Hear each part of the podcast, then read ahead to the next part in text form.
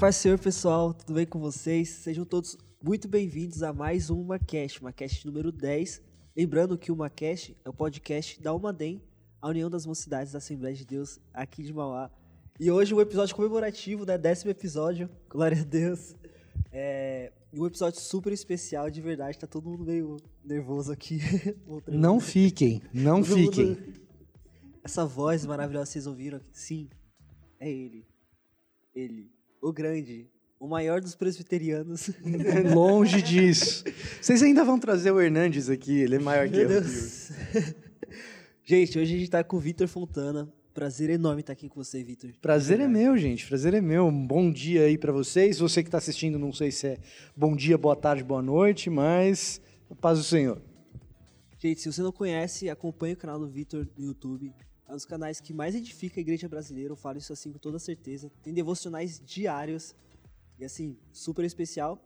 E também sempre com o time maravilhoso, Luana. Paz, Senhor, Manem. O Rubens. Paz, pessoal. E o Lucas tá lá na mesa, lá no fundo. Ele disse, e aí, galera? Gente, hoje é o primeiro episódio de uma série que a gente está programando sobre a Trindade. Então a gente vai começar a trabalhar alguns assuntos mais fundamentais da nossa fé cristã e quem melhor para trazer, né, do que o Vitor. Então, o episódio de hoje é sobre Deus. Vamos lá, vai ser um episódio super especial.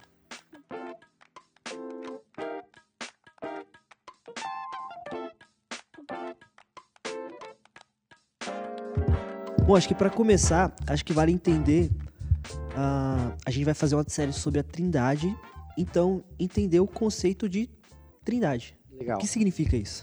Então, é, quando a gente vai falar de trindade, a primeira coisa que a gente tem que colocar na cabeça é o seguinte: a palavra trindade não está no texto bíblico.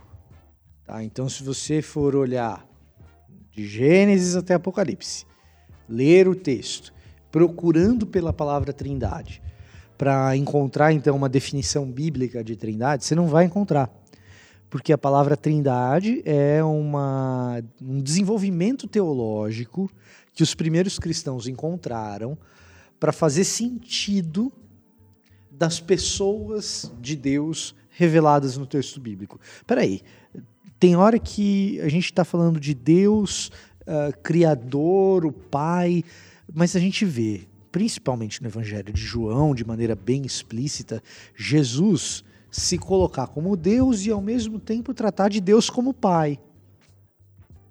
Aceitar a adoração. Então tem alguma coisa aí que a gente precisa articular melhor. E você ainda tem Jesus em Lucas, por exemplo, em Atos, indo ficar com o Pai e prometendo o Espírito de Deus. E o que, que a gente faz com essas pessoas? Como que a gente fala a respeito delas, o que, o que, que elas são e o que, que isso diz a respeito de um Deus que, diferentemente das outras religiões que nós temos por aqui, e aí eu estou falando do cristianismo quando fala por aqui, no começo do cristianismo, nas origens da cristandade, lá no primeiro século, eu estou falando das religiões romanas, principalmente, politeístas. Então, diferentemente dessas religiões que a gente tem por aqui, a gente tem uma uh, fé em apenas um Deus, mas ora a gente está falando dele de uma forma, ora a gente está falando dele de outra forma, e às vezes você tem essas formas diferentes que a gente fala a respeito de Deus se comunicando entre si, falando umas com as outras, tem algo de diferente acontecendo. E aí, essas comunidades cristãs do primeiro, do segundo e do terceiro século, passam uma boa parte do seu tempo discutindo como essas relações se dão e como a gente pode definir o que, que é esse Deus único que a gente vê em Cristo, que a gente vê no Pai, que a gente vê no Espírito Santo e que eles se comunicam entre si e como que isso acontece. Existe muita discordância entre os cristãos nesses primeiros séculos, mas a concordância majoritária da interpretação do texto bíblico é aquilo que a gente vem a conhecer com o nome de Trindade. Essas discussões todas, elas vão se dar no seguinte eh, sentido. Eu vou usar uma palavra aqui que a gente geralmente não usa para isso no cotidiano, mas na teologia, a palavra que a gente usa. É como funciona a economia das pessoas divinas. Em outras palavras, como funciona esse trabalho em conjunto? Como funciona a relação entre elas e o que, a gente pode dizer de cada uma delas? O conceito de trindade ele foi desenvolvido a partir dessas discussões. O nome trindade foi discutido, a partir, foi uh, chegou-se a ele a partir desse tipo de discussão. Significa dizer que isso é um desenvolvimento teológico posterior à Bíblia? Sim. Significa dizer que não está na Bíblia? O fato do nome não estar lá não significa que o conceito não esteja. Então, a ideia de um Deus trino e dessas três pessoas agindo em conjunto ao longo da história da redenção ela é uma ideia que permeia todo o texto bíblico e às vezes aparece de maneira bastante, bastante explícita, bastante clara. Por exemplo, Mateus 28, 19 e 20, a gente conhece muito bem como a grande comissão. O pessoal de missões, toda vez que tem um congresso missionário, algum missionário vai chegar e vai dizer assim: toda autoridade me foi dada sobre o céu e sobre a terra. Portanto, ide e fazer discípulos de todas as nações. E aí, como que a gente faz discípulo de todas as nações? Duas coisas que a gente tem que fazer. Né? Uma delas é ensinar tudo aquilo que Jesus ensinou, que é a segunda parte do versículo, lá no final. Ensinar a obedecer tudo aquilo que Jesus ensinou. Né? E a primeira que aparece ali, né? Batizando-os. Então, portanto, ide e fazei discípulos, batizando-os em nome do Pai, do Filho e do Espírito Santo. Então ali você já tem um princípio de entender que as três pessoas da Trindade estão trabalhando em conjunto de alguma forma. Né? Uh, quando João inicia a sua, o seu evangelho, a sua maneira de contar a história de Jesus, no princípio era o Verbo, o Verbo estava com Deus, o Verbo era Deus, tudo que foi feito foi feito por meio dele. Pega João capítulo 1 e tal. Falando de Jesus, e ele situa Jesus numa determinada economia trinitária, num jeito de trabalhar, que geralmente a gente atribui mais claramente ao Pai, lá na origem da criação. João está dizendo, Jesus estava lá. O Filho participa da criação. Ah, é? O Filho participa da criação? Em que sentido? Sendo a palavra do próprio Deus que chama as coisas à existência. Como Deus cria? Deus cria falando. E o que é a palavra desse Deus que fala? É o Filho. Então, uh, você vai ver isso de maneira mais ou menos explícita em diversas passagens. O que os autores bíblicos não estavam preocupados em fazer, que os primeiros cristãos, depois que a Bíblia está formada, estão, é precisamente em definir limiares de como essas coisas funcionam. Então eles vão tentar buscar esses primeiros cristãos até o concílio de Nicéia, quando essa coisa está já mais ou menos bem estabelecida, é, eles vão tentar buscar no texto bíblico essas passagens que dão dicas para gente de como essa economia trinitária acontece. Então você vai descobrir esse tipo de coisa interessante. Poxa, o filho estava ali na criação, fazia parte. É, e, e, João situa precisamente uh, o filho nesse que a gente chama também na teologia, você não precisa decorar isso, mas João situa o filho precisamente nesse fiat divino, nesse faça-se. Então, disse Deus: faça-se a luz e houve luz, ou haja luz e houve luz, essa palavra que chama as coisas à existência em Gênesis a gente vai ler que o Ruach de Deus pairava sobre a face das águas. Então, lá desde o princípio, o hálito de Deus, o, a, o fôlego de Deus, ele passeava em cima do caos. Essa é mais ou menos a ideia. Ele ordenava o caos, ele fazia com aquilo que é com que aquilo que é extremamente caótico e perigoso uh, se tornasse algo controlável e modelável. É o papel do espírito. Ruach pode ser traduzido como espírito, pode ser traduzido como vento, pode ser traduzido como fôlego, pode ser traduzido como hálito. Na medida em que Deus falava para criar, o seu espírito, o seu hálito, o seu fôlego. Né? Nós temos um músico aqui que sabe muito bem que som e fala depende profundamente de ar para acontecer. Né? E então esse fôlego estava pairando sobre a face das águas. A imagem das águas aí associada a caos. Porque no mundo antigo a força da natureza mais incontrolável são os mares, a água de maneira geral. Se você perguntasse para uma pessoa daquele período, uma das coisas mais difíceis de se lidar é com uma maré revoltosa. É... água é um negócio que bota medo no pessoal. Por isso, inclusive, o texto bíblico é tão recheado de momentos nos quais o povo tem que lidar com água de alguma maneira. Então você vai ter divisão do Mar Vermelho, é lidar com a água. Qual que é o pior pesadelo para o profeta? É cair na barriga do peixe e parar nas profundezas do oceano. Jesus cura um monte de gente, os discípulos estão lá vendo aquelas curas e tal, milagres, Jesus incrível, mas eles ficam realmente impressionados quando Jesus acalma a tempestade no ambiente marítimo. Quem é esse que até as ondas do mar o obedecem. Então você tem ali uma questão das águas como elementos extremamente perigosos e representativos do caos.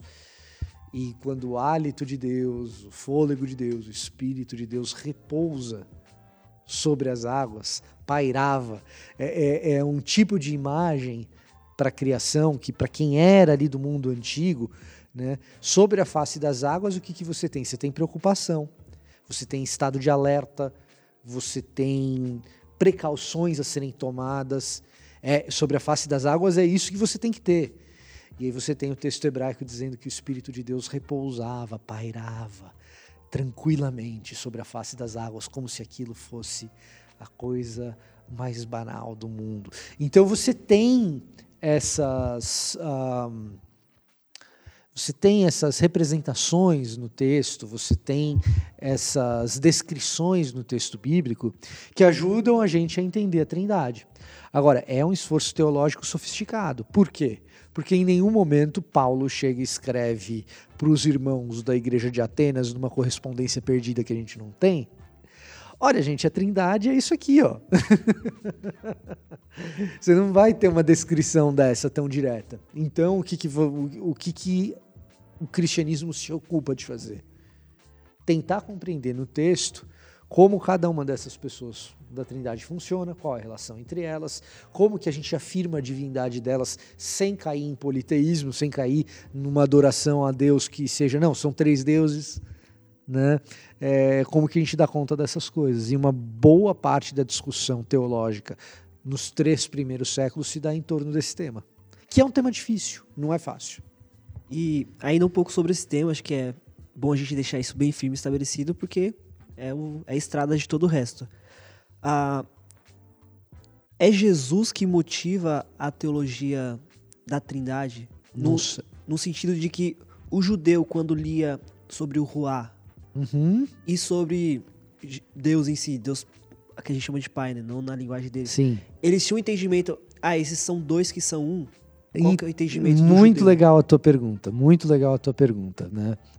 É, cara, a primeira coisa é que quando a gente pensa em, na formação intelectual do judaísmo, ela é mais pesquisável, vamos dizer assim, a partir do exílio babilônico, do exílio babilônico para frente. Antes do exílio babilônico, o que, que a gente tem de relato do pensamento judaico. A gente tem o texto bíblico aqui, a nossa fonte de pesquisa, a fonte primária que a gente tem são esses relatos, essas histórias. E ali a gente não consegue imaginar, muitas vezes, o que, que o judeu está pensando. A gente só tem uma história sendo contada por um agente que é aquele narrador. Ah, mas como que as pessoas pensavam? A gente não sabe, a gente não tem dados suficiente para isso. A gente tem pouca fonte para trabalhar. Mas, a partir da, do exílio babilônico, e principalmente quando o povo volta, né, o Império Babilônico é dominado pela Pérsia. Então, para quem gosta aí do livro de Daniel, aquela transição dos babilônicos ali, Nabucodonosor babilônico tal. Aí, aí Dario, né, Dario é persa, né?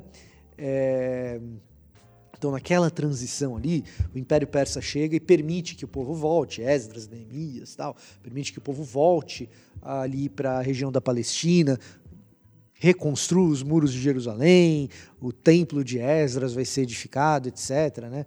Na verdade, a reforma religiosa de Esdras, o templo de Zorobabel, mas isso é um outro, um outro podcast. Mas assim, quando esse negócio todo acontece, a gente começa a ter outras fontes para lidar com o que é o pensamento judaico de maneira mais geral não temos só o relato do texto bíblico, mas a gente tem o que os persas pensam a respeito dos judeus, já começa a aparecer. É, você vai ter judeus que não retornam para a Palestina, você vai ter judeus que ficam na dispersão. Então, você tem uns que voltam para a Palestina e vão para outros lugares. Paulo é um herdeiro disso, né? Paulo de Tarso. Tarso é na Turquia, quer dizer, é, os pais de Paulo estavam longe ali da Galiléia, da Judéia. Né? Então, Paulo é um fruto disso. Então, você vai ter muito mais fontes para poder imaginar como os judeus pensavam naquele período. E o que você vai ter a partir ali uh, do retorno do exílio é o surgimento, ou talvez a continuidade, isso a gente não sabe, mas a percepção de que existem escolas de pensamento dentro do judaísmo. O que vai levar muita gente a dizer que não existe judaísmo, existem judaísmos.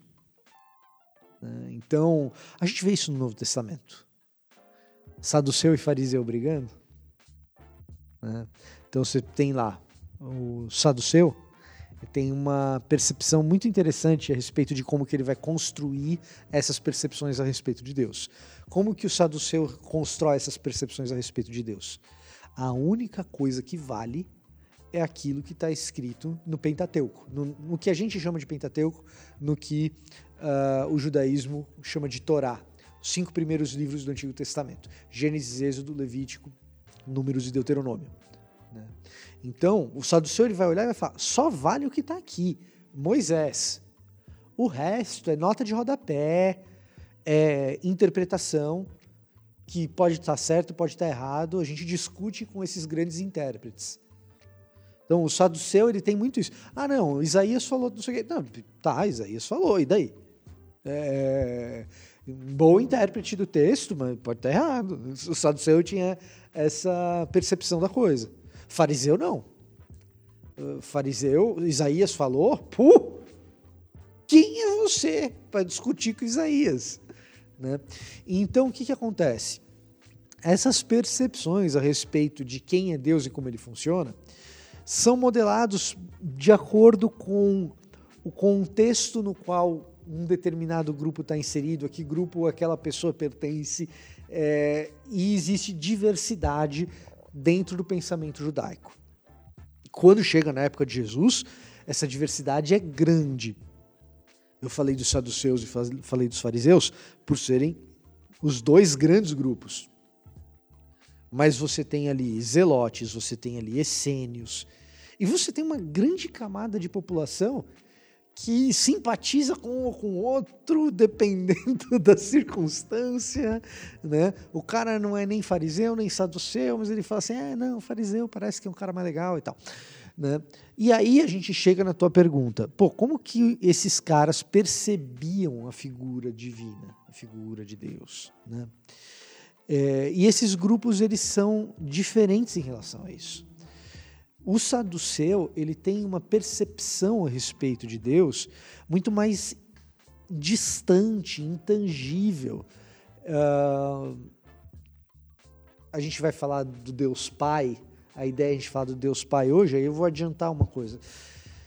Quando a gente fala em religião, a gente tem qualquer religião, aqui eu não estou falando de cristianismo especificamente, mas a gente tem dois conceitos que são muito importantes: transcendência e imanência.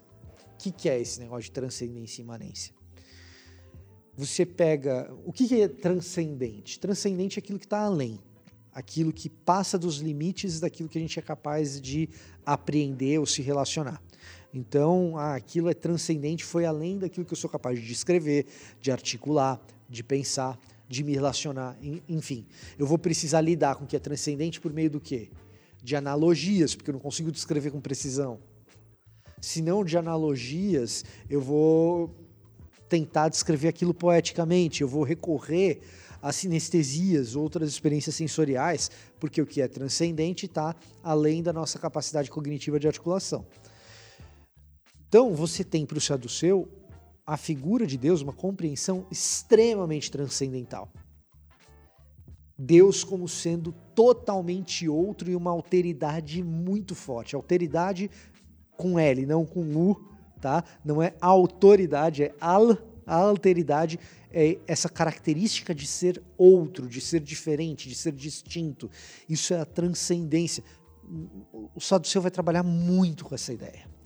E nessa transcendência muito forte, essa distância grande entre Deus e o homem, é, quando o saduceu ele é confrontado com esse tipo de questionamento, ah, mas é, é Deus é assim, é assado.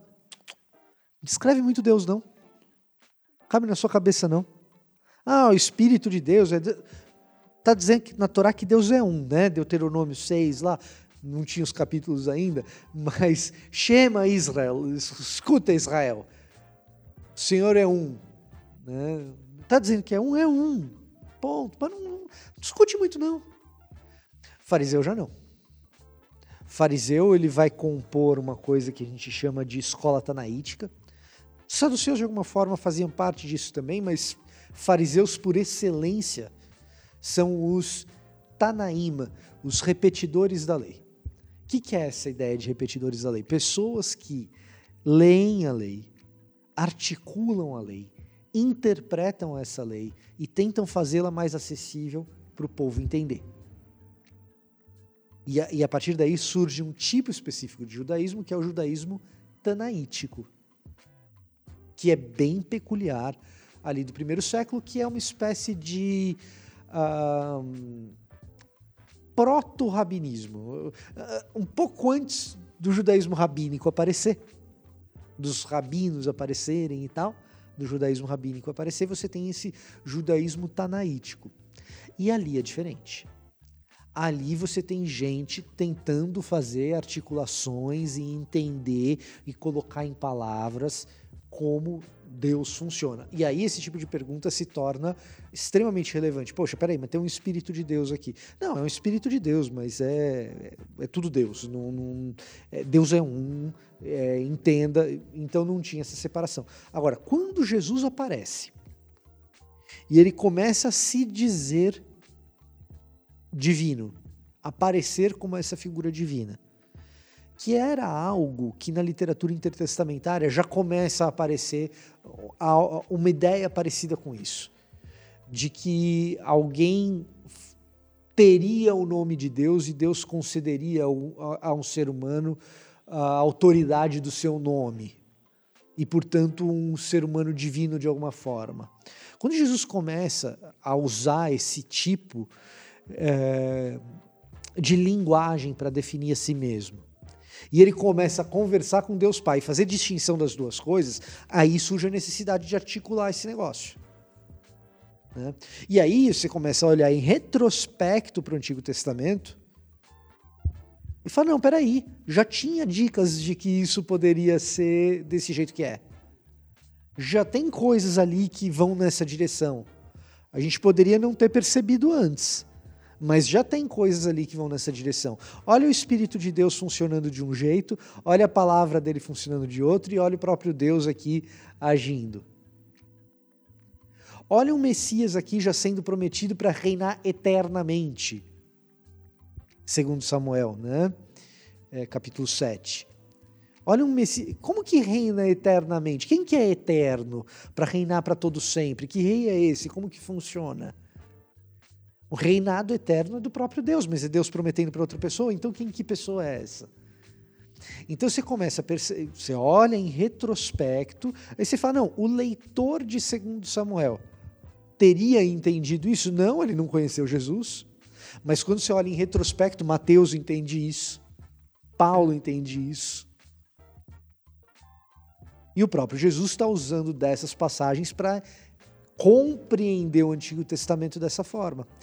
Então, é, sendo mais direto em relação à tua pergunta, é, o judeu entendia trindade olhando para o Antigo Testamento? A resposta mais simples seria não. Agora, existiam subsídios na altura do primeiro século para que um judeu, como Paulo, para que um judeu como Jesus, para que um judeu como Mateus compreendessem que existe uma economia trinitária, sim, existiam esses subsídios. E é em cima disso que eles constroem essa teologia que funciona com essas três pessoas da Trindade. É, algumas pessoas vão chamar isso de revelação progressiva de Deus.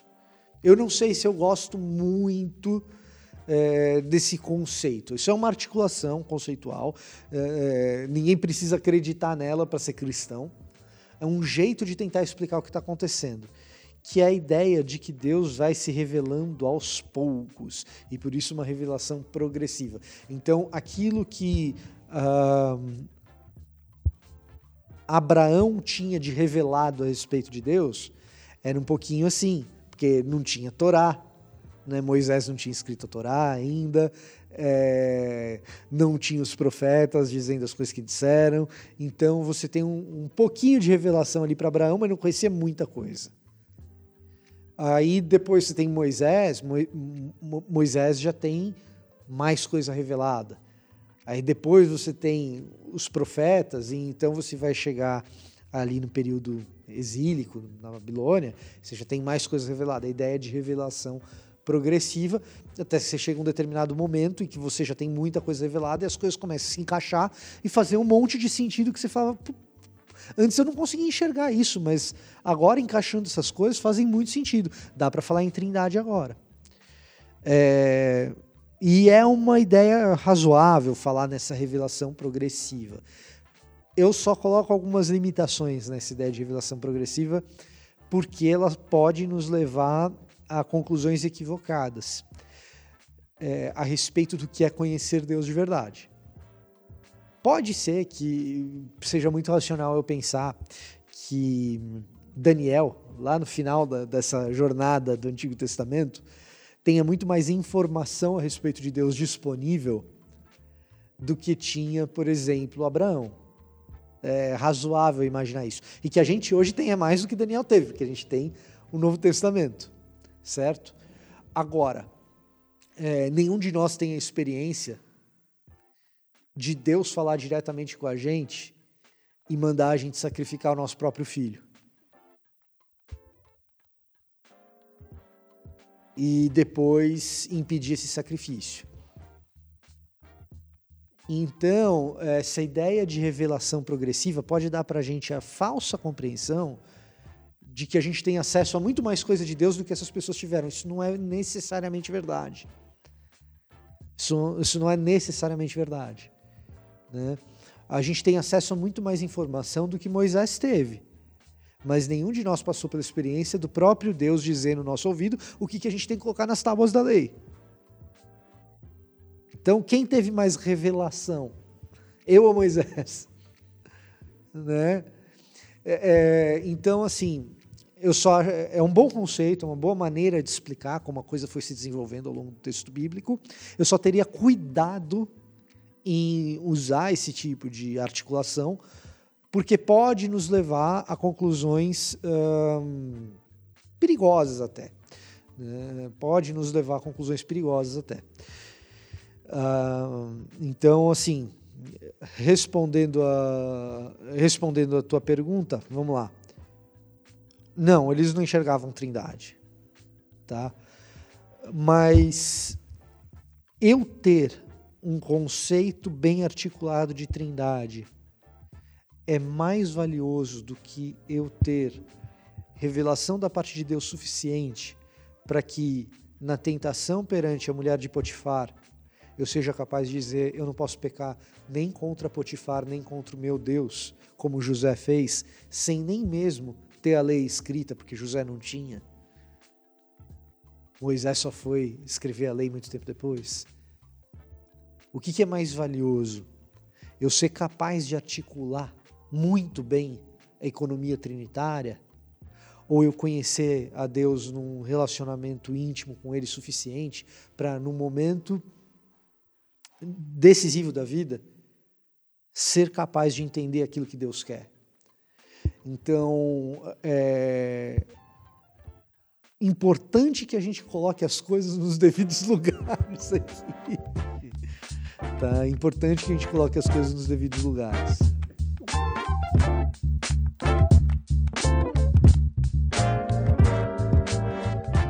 Vitor, uma, uma questão que, que me pegou muito no começo da fé, e não também que assim, que não esteja no começo da fé, também não tem esse tipo de, de questão, né? Quando a gente vai para o povo do Egito, a gente tem Anubis, a gente tem Ra, a gente vai para os gregos, para os romanos, a gente tem Diana, Zeus, a gente tem os nórdicos tem Thor, e a gente vai para a Bíblia, a gente tem Deus, que por nome é quase a definição do conceito de divindade. E aí, um pouco assim de estudos que, que eu estava fazendo também, muita gente quando, quando vai acusar vai acusar o cristianismo, o judaísmo de um tipo de invenção, diz muito sobre a influência de Zaratustra. Não sei se né, hum. comentei o nome dele corretamente. Sim. Então, quem é? Parece é uma pergunta, parece que básica, mas assim, quem é Deus? Tá. E lá. de onde vem essa ideia de um Deus numa época que os povos tinham deuses para cada questão assim? Então, tá, vamos lá. OK, acho que é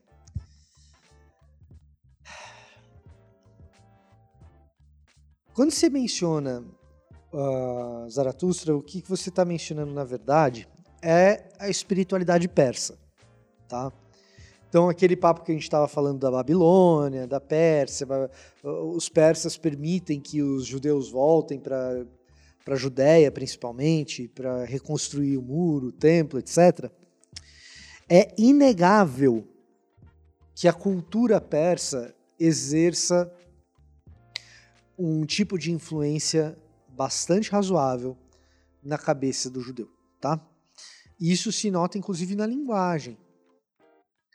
O hebraico ele vai se tornando um hebraico com influência persa. E a Pérsia, ela traz a seguinte ideia, e essa talvez seja a sua maior influência. Existe a divindade boa e existe a divindade ruim. Como que você resolve o problema do mal no contexto persa? A culpa é do diabo. Tá? É, é, é assim que você resolve num contexto persa. Você tem o, o, a divindade ruim, você tem a divindade boa. O que é e, e assim no, na religiosidade persa antiga, né? Os persas hoje eles se tornaram muçulmanos, é outra parada, a maioria deles pelo menos, tá? Então quando a gente está falando de persa hoje em dia, do que, que a gente está falando? A gente está falando basicamente de Iraque, Irã, Afeganistão. Então, você vê, ah, é, é, você vê ali Iraque, Irã, Afeganistão. O pessoal às vezes pensa que eles são árabes, não são, eles são persas. São persas que aderiram ao islamismo, tá? majoritariamente. Existem persas etnicamente que seguem outros tipos de ideal religioso e tal, mas majoritariamente o persa hoje ele é islâmico. Mas o persa na antiguidade, na antiguidade clássica, no período ali da Grécia antiga, no final da antiguidade oriental, eles acreditavam nesse dualismo, que era o que, que é precisamente isso. O que tem, como que eu explico o problema do mal? Fácil, muito fácil. problema do mal é culpa do Deus mal. O que tem de bom foi o Deus bom que está fazendo. E a gente entra aqui numa batalha. Então, quando você pega esse, esse jeito persa de pensar, ele parece muito com alguns tipos de cristianismo. Talvez não com o cristianismo bíblico, mas ele parece muito com alguns tipos de cristianismo. Uh, não estou dizendo que batalha espiritual não exista, tá? Não é isso que eu estou falando. Mas existem modelos de cristianismo que fazem com que a batalha espiritual seja o centro cosmológico da sua doutrina. O que, que, que eu estou querendo dizer com o centro cosmológico da sua doutrina?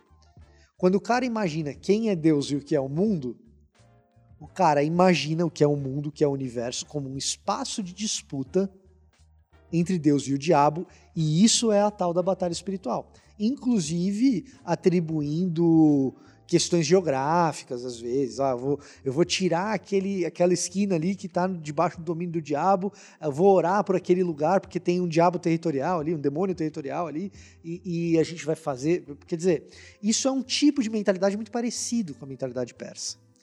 E o legado persa para a cultura global atual é precisamente esse. É um legado de que. Uh, existe algo sobrenatural, intrinsecamente bom, e outro algo sobrenatural intrinsecamente ruim. E essa mentalidade, ela não entra só em alguns tipos de cristianismo, existem tipos de esoterismo que pensam desse jeito. E existe pensamento político desse jeito também. Existe pensamento econômico desse jeito também.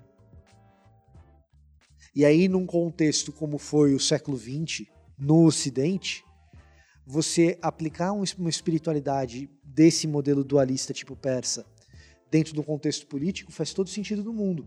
Você tira os aspectos religiosos, mas mantém o tipo de discurso e você cria uma guerra do bem contra o mal parte a parte. Se você está do lado capitalista, o inimigo é a União Soviética. Se você está do lado soviético, uh, o, o inimigo é o capitalista. E assim a coisa é, é, vai funcionando sem muita nuance. Mas esse é o grande legado persa uh, ah, para a história da humanidade. Isso faz com que o cristianismo, isso faz com que o judaísmo precisem dar respostas. O que, que acontece?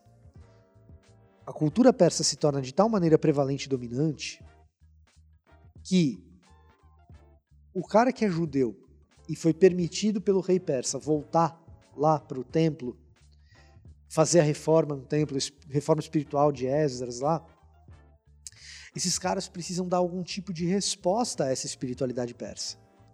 Porque até então, não era desse jeito que a gente estava encarando Deus. A gente tinha um Deus que era soberano sobre todos os deuses dos outros povos aí. Esses outros deuses dos outros povos, ou é mentira dos caras, ou é um Deus fraquinho que o meu Deus é o Deus verdadeiro. Então, você estava falando de Anubis, Ra, é, Osíris, pega todo o panteão é, egípcio. Ou você pode ir para os panteões da Mesopotâmia. O que, que o judeu está lá pensando? Não, eu tenho o meu Deus, que é o Deus do meu povo, Yahweh, o Eterno, e ele é superior a todos esses deuses aí que ou não existe, ou é Deus pequenininho que não, não, é, é páreo para o meu Deus, que é o verdadeiro Deus, o único. Até então pensava desse jeito. Quando chega o persa na brincadeira, o cara fala, chegou outra outra concepção. Não, eu não estou dizendo que tem um monte de deuses, estou dizendo que tem dois. Um bom e um mal. Olha o que está acontecendo aí com você. É problema do mal. É, é, é, o, é o Deus mal que está causando na tua vida. O judaísmo vai precisar dar uma resposta para esse negócio. Falar, não, peraí, é, esses caras estão falando um treco diferente do que todos os outros estavam falando. E aí, de novo, o que, que o judaísmo vai fazer? Vai tentar revisitar nos textos antigos, nas tradições antigas, vislumbres, dicas que ajudem a compreender se existe esse império do mal mesmo. E eles chegam à conclusão que sim, tem. Ó, oh, Peraí, história de Adão e Eva parece que tem um, alguém possuindo uma serpente aqui.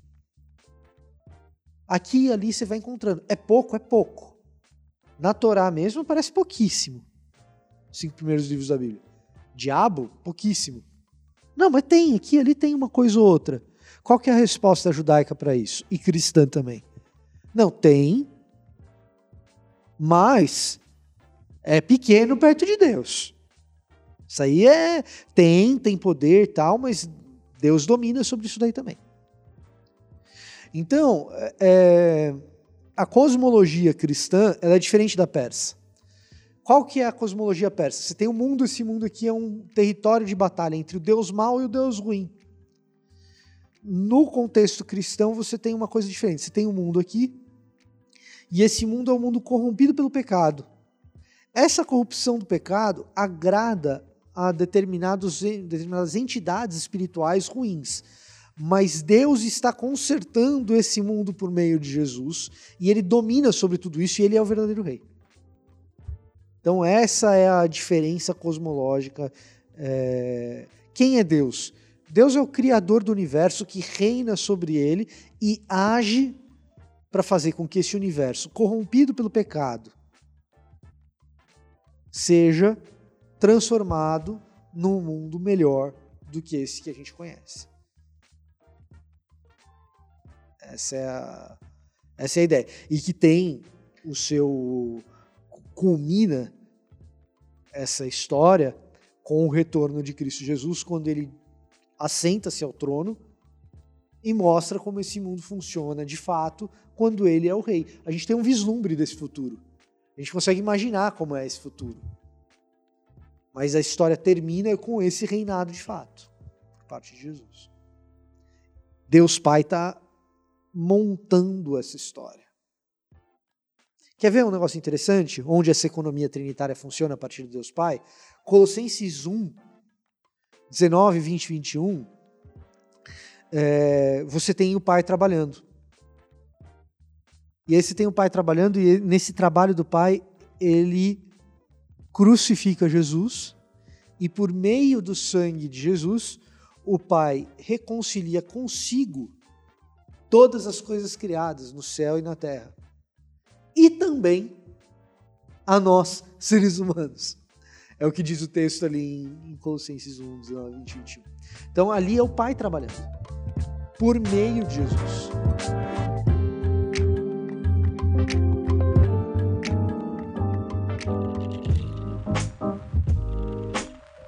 Então, agora que a gente trilhou assim o principal caminho, né, que foi explicar o conceito da trindade. Agora indo mais um pouco para a parte do Deus Pai, que é o que a gente, tá. né, seria o assunto principal desse, desse podcast. Existem muitas pessoas que falam, ah, se Deus realmente existe, por que, que tem fome na África? ah, se Deus existe, por que, que tem esse tipo de coisa que acontece na nossa realidade, infelizmente? Certo. E aí eu também gostaria que você explicasse um pouco da relação entre Deus Pai uhum no momento que ele é um Deus de amor, certo. mas ao mesmo tempo que ele é um Deus de amor, ele é um Deus justo. Sim. Sim. E uma coisa, um tributo, não anula o outro. Certo, perfeito. É, isso é um negócio interessante. Vamos lá. Você colocou uma questão aqui que talvez seja a grande questão é, da ética cristã para ser resolvida. Como é possível um Deus bom e amoroso permitir as injustiças que a gente vê ao redor do mundo. Né? Tem um teólogo de Oxford que ele é famoso, ele já está velhinho agora, né? já, ele já não é mais professor, no sentido de pegar aula de graduação. O cara tá, ah, vai fazer faculdade e tal, ter aula com o cara, não, infelizmente não vai mais. Né? Chama Rowan Williams, e ele ficou famoso por, nas provas dele de ética cristã, fazer a seguinte pergunta: uh, Por que resolver o problema do mal é antiético? Tá? É, então, esse é o problema do mal. Né? E aí, Rowan Williams está perguntando: do ponto de vista lógico, por que, que resolver o problema do mal é antiético? E aí, é, essa pergunta de prova dele era daquelas perguntas que ah, muitos tipos de resposta podem ser aceitos. O cerne do que ele estava querendo do aluno era o seguinte: o, o cerne da questão que ele queria que o aluno pensasse é o seguinte.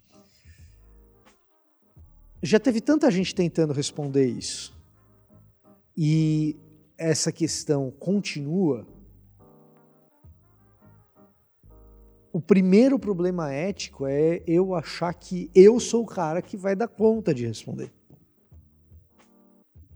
Basicamente, essa é a pergunta que Jó está se fazendo, por exemplo.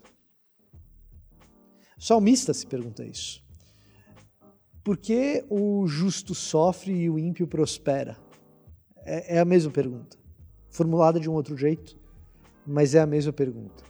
O que está implícito no pensamento do salmista é: Deus, você é bom, você é bondoso, você é todo-poderoso, sendo infinitamente bom, infinitamente poderoso, você tem todas as condições de intervir nessa situação e dar ao ímpio o que ele merece e ao justo o alívio do seu sofrimento. Por algum motivo que é, escapa à nossa compreensão de quem Deus é e das coisas que ele faz, Deus, no lugar de resolver essas coisas dando um estalo e fazendo um passe de mágica, é, ele opta, no lugar da manopla do infinito e do estalo do Thanos, ele opta por se fazer parte dessa história de sofrimento e de dor. No lugar de pegar e fazer um estalo e a gente falou aqui da fome na África. Cara, é, da fome no Brasil. Aqui do lado a gente tem. Né? Então, é... pronto, não tem mais fome. Não é nem com comida. Agora você não tem mais fome, não precisa mais comer, tá? Não vai mais sentir fome e vai continuar bem nutrido, ó. Milagre. Eu tenho todo poderoso. Agora você só come por prazer, ó, se, se quiser. Então pode ficar aí 5, 6 dias sem comer nada, junta um dinheirinho e vai ali no restaurante que você gosta, pô. Meu Deus. no lugar de fazer isso, né, no lugar de fazer isso, o plano que essa economia trinitária é, traça e desenvolve, desenrola, é falar, não, peraí, eu vou entrar nessas histórias de sofrimento eu vou carregar nas minhas costas todo o sofrimento, toda essa dor, todas as culpas, porque só eu, com a minha condição divina, sou capaz de fazer isso. Porque essa fome, ela é responsabilizável. O que eu estou querendo dizer com isso? A criança brasileira que passa fome, ela não passa fome por uma contingência do universo. Ela passa fome porque tem gente culpada no cartório. Então eu não posso só resolver o problema da fome, eu tenho que resolver o problema da culpa desse cara que está provocando essa história.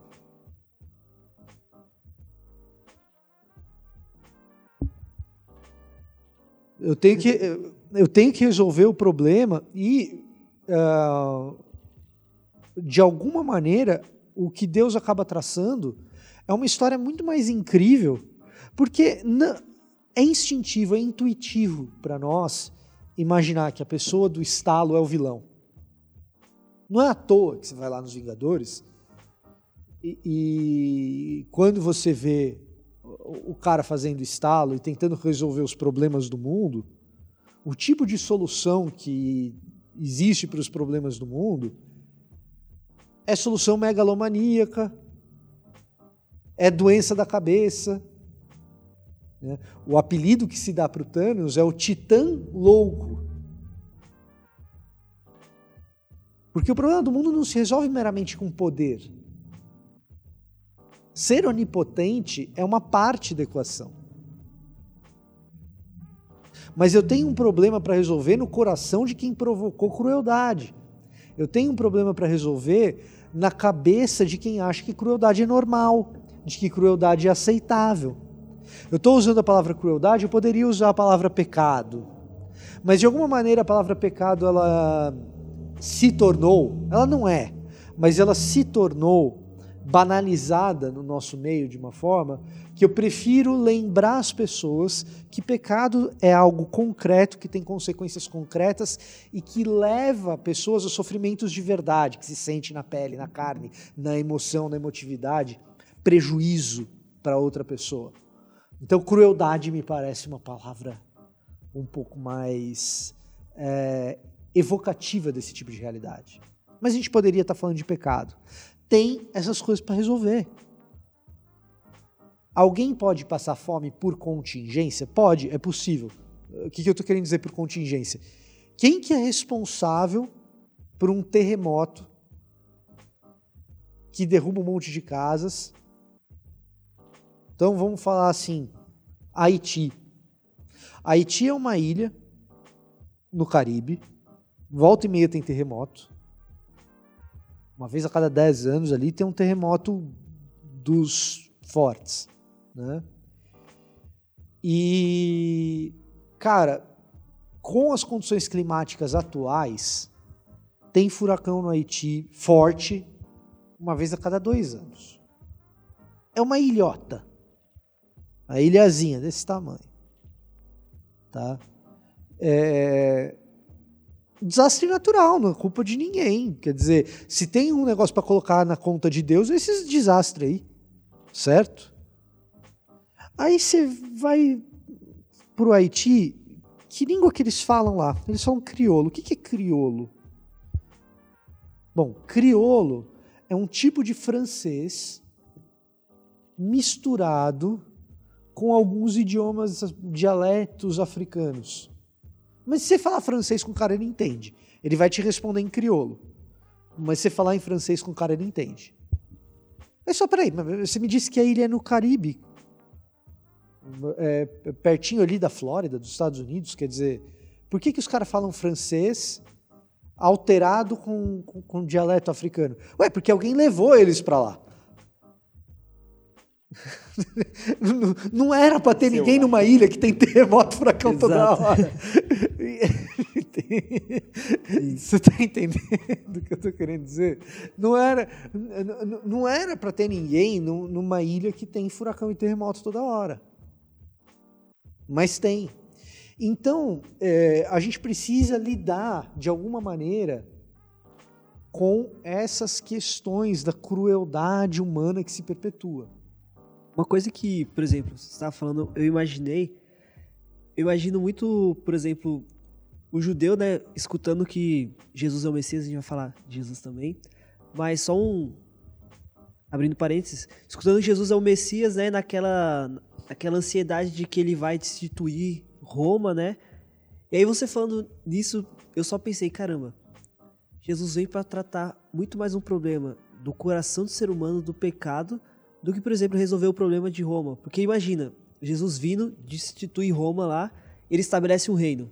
Uhum. Só que um reino de um monte de gente podre do coração lá. Sim. Então essa ideia, eu nunca tinha pensado por esse lado. A ideia de que Deus está muito mais interessado em tratar o coração daquele que pode ser um agente a, a solução do problema. É, e o, o profeta, especificamente Ezequiel, sobre o qual Paulo desenha uma grande parte dessa solução no Novo Testamento, ele vai usar a seguinte expressão: a troca, a substituição de um coração de pedra por um coração de carne de verdade. Paulo vai desenhar em cima disso para dizer que uh, a circuncisão da carne ela resolve pouca coisa ou nada. O que Deus está atrás é a circuncisão do coração. Né?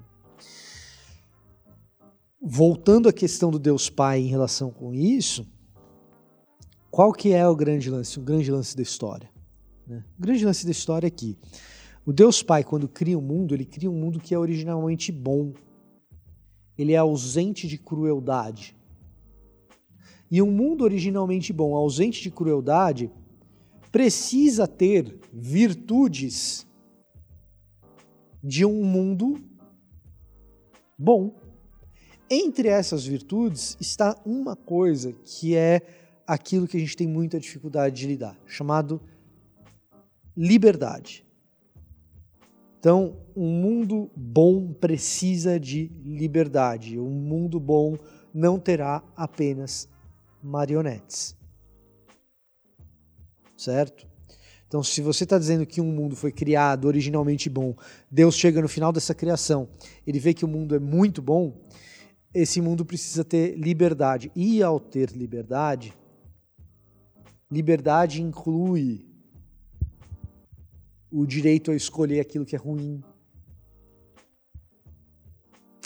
Então, um Deus todo-poderoso que resolve tudo num estalo,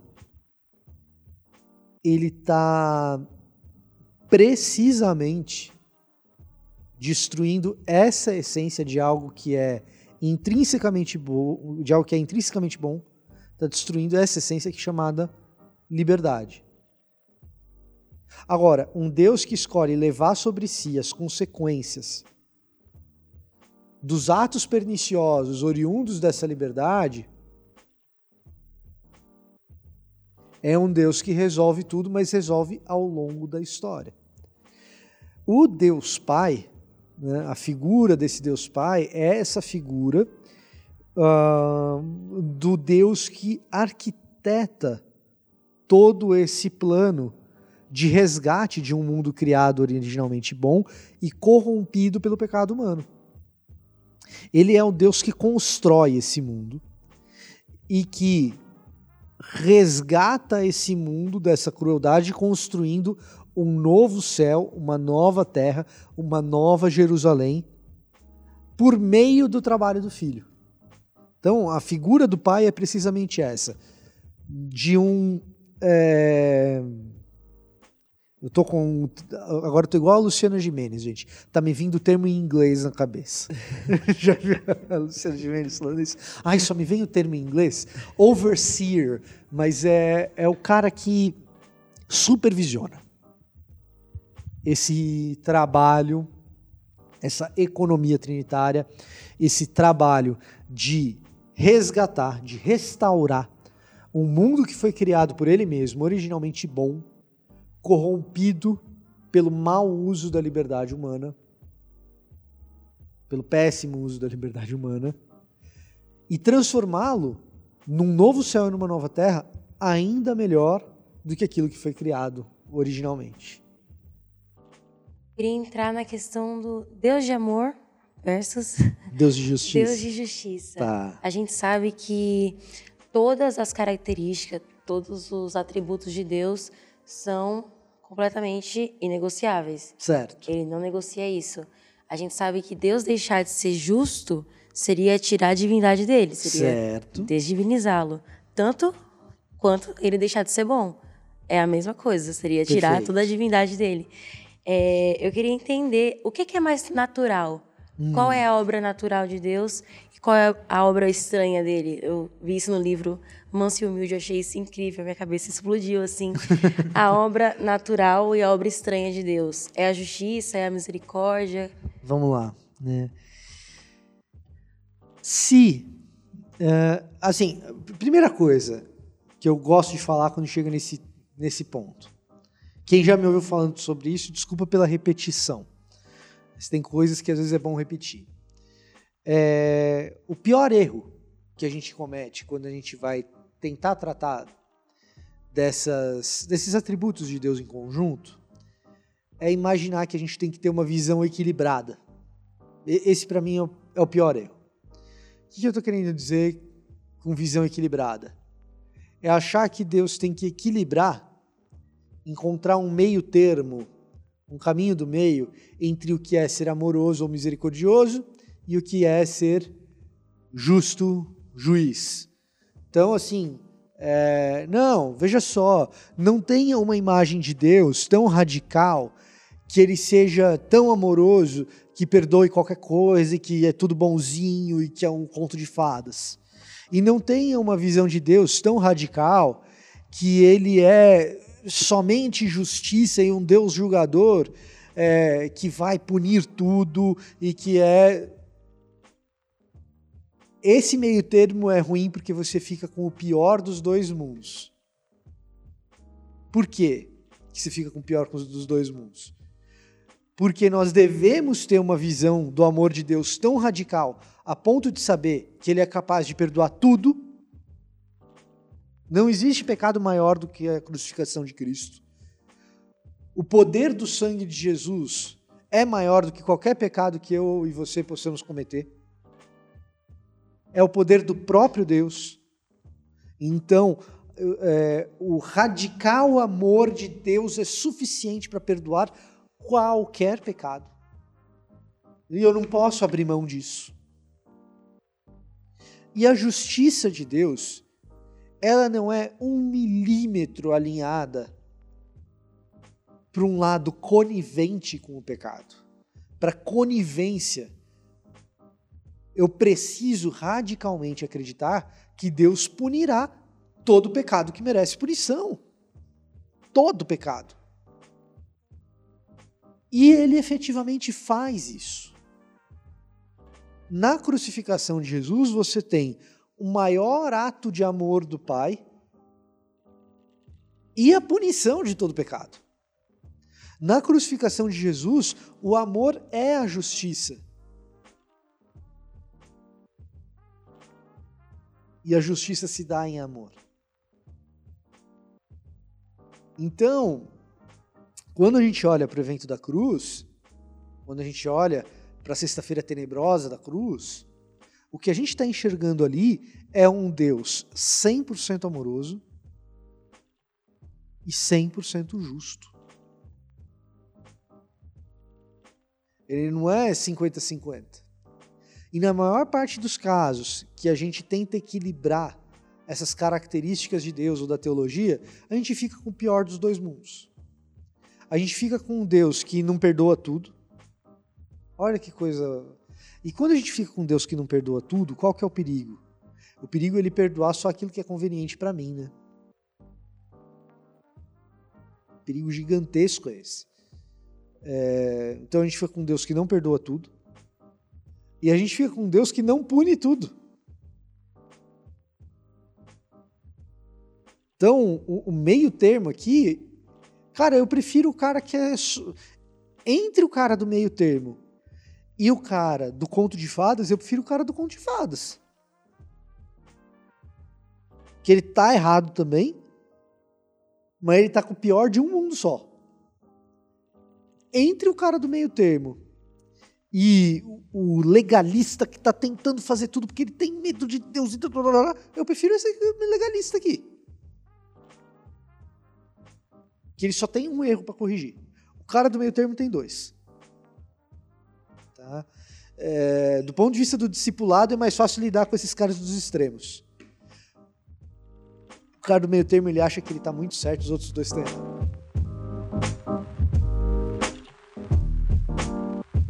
Agora, Vitor, para a gente encerrar, já foi um tempo maravilhoso aqui. Acho que a nossa cabeça explodiu umas 17 vezes.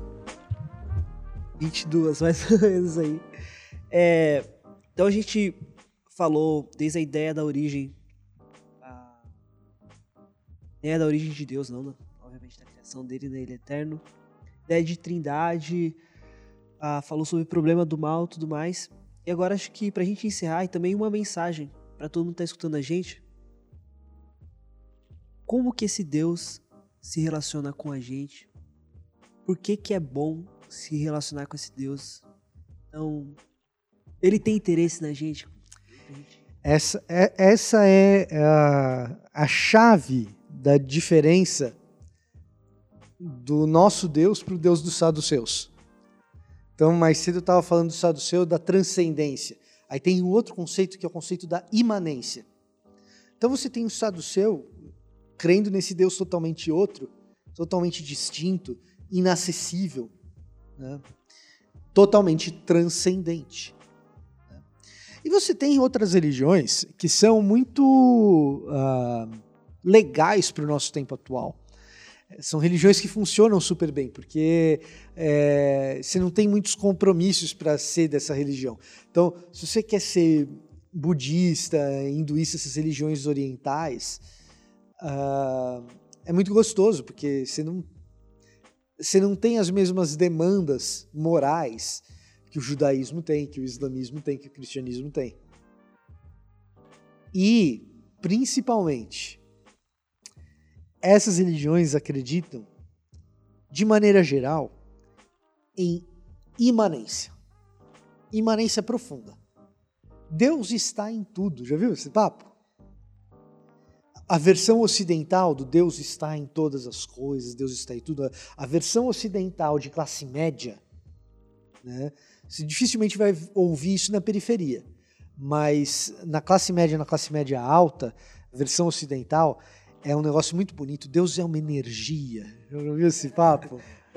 Uma vibe boa. É uma vibe, Uma boa. vibe. Você só acha que Deus é uma energia, uma vibe boa se você nunca passou fome na vida.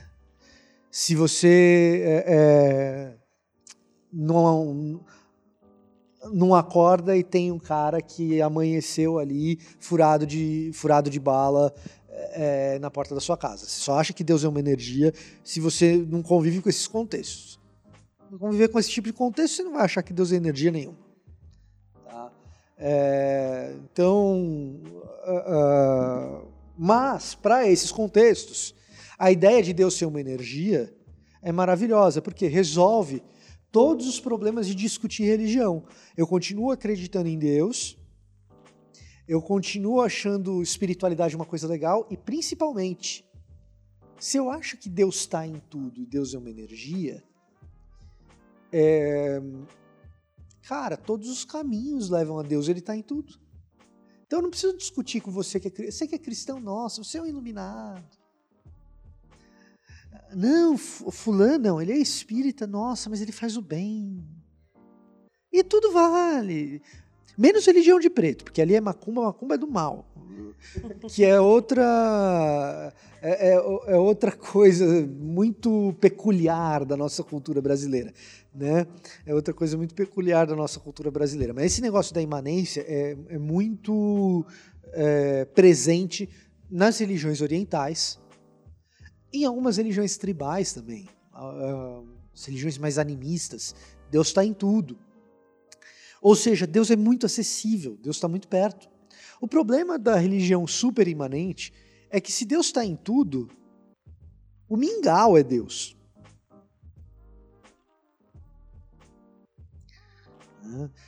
É, é, ah, mas eu não gosto de mingau. É, Lide com isso, porque está em tudo. Aí Deus está. Eu, eu odiando o tomate aqui, meu Deus, tá no tomate também.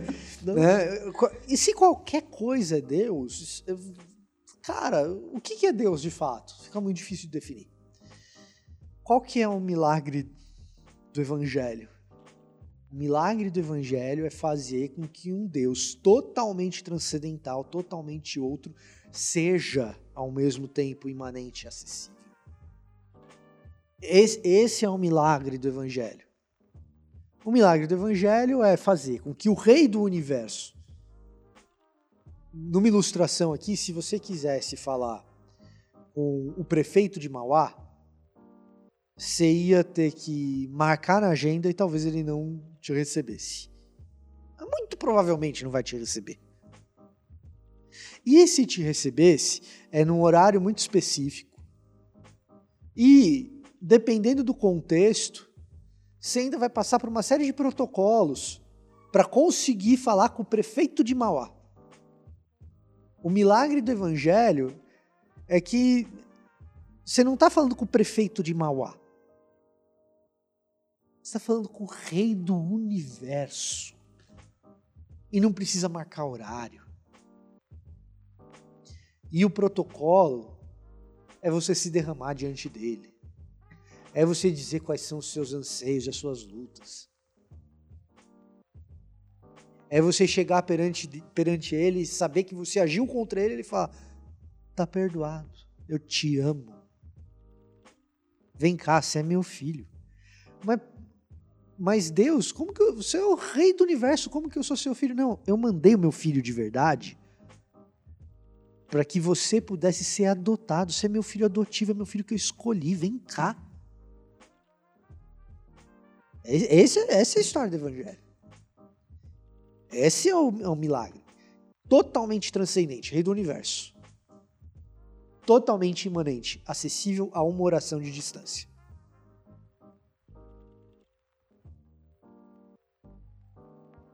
É uma oração de distância, por causa da cruz.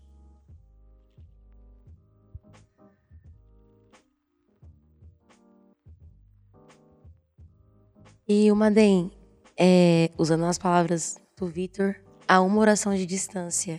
Jó 42, não lembro exatamente o versículo, diz, ele mesmo diz, né? Com o ouvir dos meus ouvidos ouvi, mas agora te veem os meus olhos. Esse é o milagre. Então, aproveite a oportunidade que vocês têm de viver esse milagre todos os dias. Porque não há nada melhor do que conhecê-lo, nada, nada melhor do que vivê-lo. E principalmente, não há nada melhor do que vivê-lo junto com ele que, que maravilha. Que eu tô segurando as lágrimas.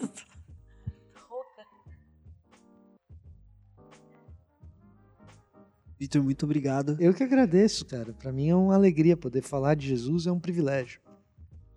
E esse foi mais uma cast. Deus abençoe, pessoal. A coisa mais bonita que eu já vi na minha vida. É o evangelho, cara. O evangelho é a coisa mais bonita.